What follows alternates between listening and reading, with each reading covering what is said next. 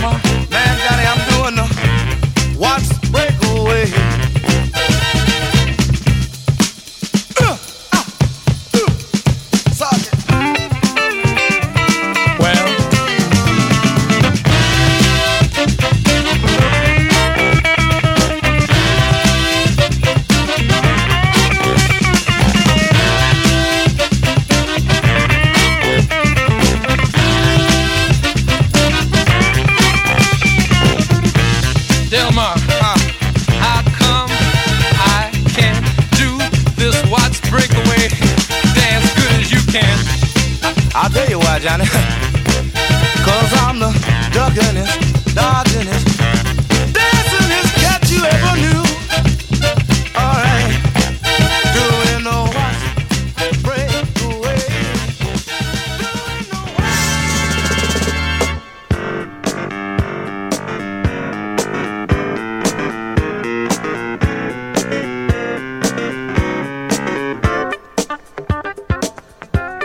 大家好， 欢迎收听很久以来没有更新的 Q Music Radio，在路上，从住所到公司，感受新鲜的空气，聆听美妙的音乐。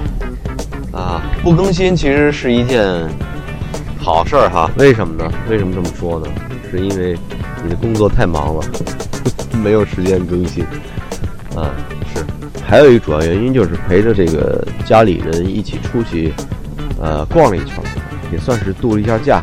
因为我们是随着这个小朋友们年龄的增长啊，马上就要上小学了，所以我们还是要抓紧时间啊，能给他一些出去游玩的时间，促进一下这个家庭和谐。哎，出去玩啊，真是一个促进家庭和谐的那么一种啊手段啊，我觉得。但是呢，有的时候呢。我我是我是那种觉得这个出去玩是一个非常和谐的事情，开阔一下视野，增进一下彼此之间的感情，也是应该是一个啊、挺好的一件事儿哈。哎，但是呢，哎，反而呢，其实有一些矛盾存在，家庭之间是从来没有过的啊，因为在家庭跟工作嘛。然后就是幼儿园这个三点一线这么一个循环当中呢，我们都知道自己所处的位置，然后呢，自己有自自己的那一份职责，管理的范围，所以有时候其实是蛮默契的。但是呢，哎，出去玩的时候呢，突然发现，哎，这种关系打破了，嗯，有各个方面的原因啊。当然，我既然知道了，我们出去玩的时候是有人喜欢这儿，有人喜欢那儿，对吧？不是一个所有人都能统一的一件事儿。呃，另外一个呢，就是你没有一个什么，比如早上一个固定的时间送送孩子起床啊，这么一个洗漱啊，晚上几点钟睡觉没有了，消失了，很容易啊，造成一些小孩子呢，有可能一些精神上的错乱。然后我们就又重新要调整一个时间链，这个其实是一个很难拿的一件事情，因为他这个身不由己啊，玩多了兴奋，但是兴奋之余呢，他又开始疲惫，这个时候你又要控制他，很头疼的一件事情。以前可以有幼儿园制约呀，现在没有了呀。现在第二天有另外一个环境啊，有第二天没准又搬了一个酒店啊，第二天没准又去了一迪士尼乐园，失控了。有的时候就我们这么说失控了。这次我们去了一下这个日本，也是这个十五年之后吧，又重新回到了那片土地，是也是生活过的地方啊，回去看了一看，呃，有没有公司还在不在啊？然后顺便呢去玩了一下北海 北海道。什么叫顺便？不应该是去一趟北海道玩，顺便去了一趟东京啊，就说反了。Yeah. Now I'm not afraid to do the Lord's work. He said vengeance is his, but I'ma do it first. I'm gonna handle my business in the name of the law. Oh. Now if he made you cry, oh I gotta know. If he's not ready to die, he best prepare. My judgment's divine. I'll tell you who you can call. You can call. You better call the police. Call the coroner.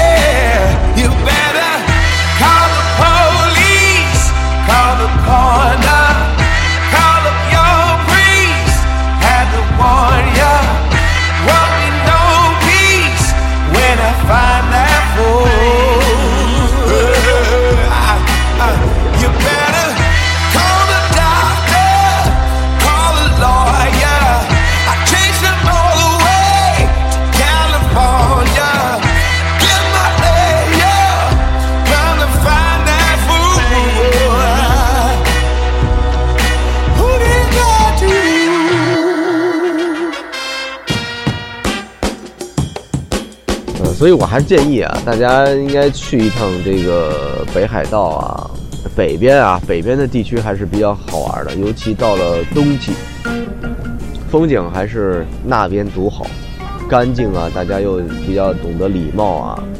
这我说说这个什么意思呢？我们这期不是为了要聊聊旅游啊，是什么呢？我这次看完之后发现，全世界各地啊，只要是到了这个都心的地方，什么是都心呢？首府啊，比如说中国的北京啊，日本的东京，欧洲的什么巴黎呀，虽然我没去过啊，但是我觉得大同小异，也都是一个在生活方面啊，还是工作方面啊，都是太过于有压力的地方，节奏还是偏快。我们是从北海道，然后呢，慢慢的回到了东京，是这么一个路程。然后逐渐就会发现，在悠闲啊，在舒适方面，二三线城市还是占了很大的优势。呃，到了这个东京以后啊，发现真的就是跟北京的节奏是一样，只有有过之而不及的那种感觉啊。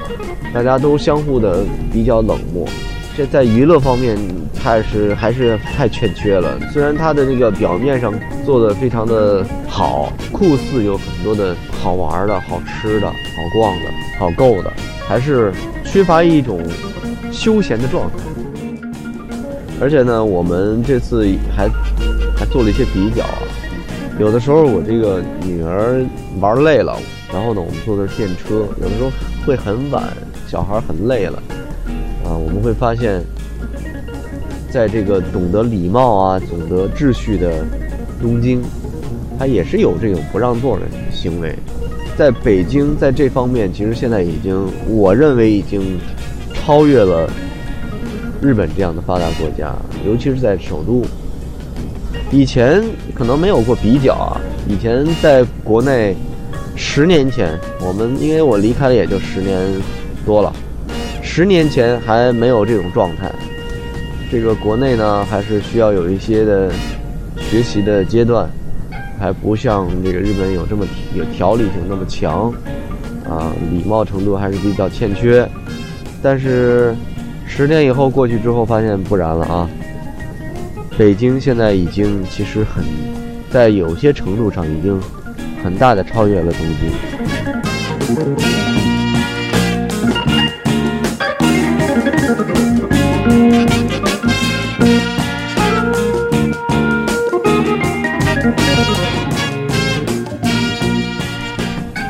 但是，其实，在这个二三线城市中，在北海道啊，在这些。呃，青森啊这样的城市，还是很大程度上可以让座的，还是有这种觉悟的。哎，反而到了这个首都，我们这个是不是工作压力太大，还是什么的？就是没有人开始在这些行为上约束自己，能够做到一些好的典范。哎，这种行为反而消失了，这是一个很奇怪的现象啊。这里是 Q Music Radio，在路上，我是 DJ 阿拉西。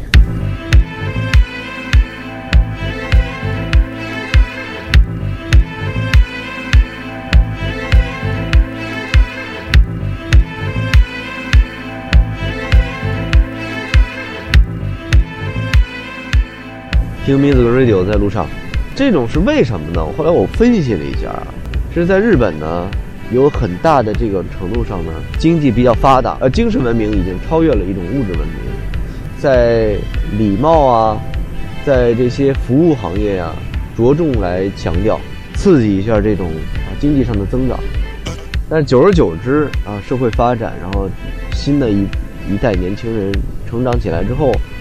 他们逐渐的会产生一种惰性，啊，这种惰性就是有国家呀，有社会在服务于你，这是一个面子工程，你不需要操心什么，在基本体现上是一种反方向的，衣来伸手啊，饭来张口，其实是这种状态。而且经济呢，它现在其实也是，嗯，停滞不前有很多很长时间了。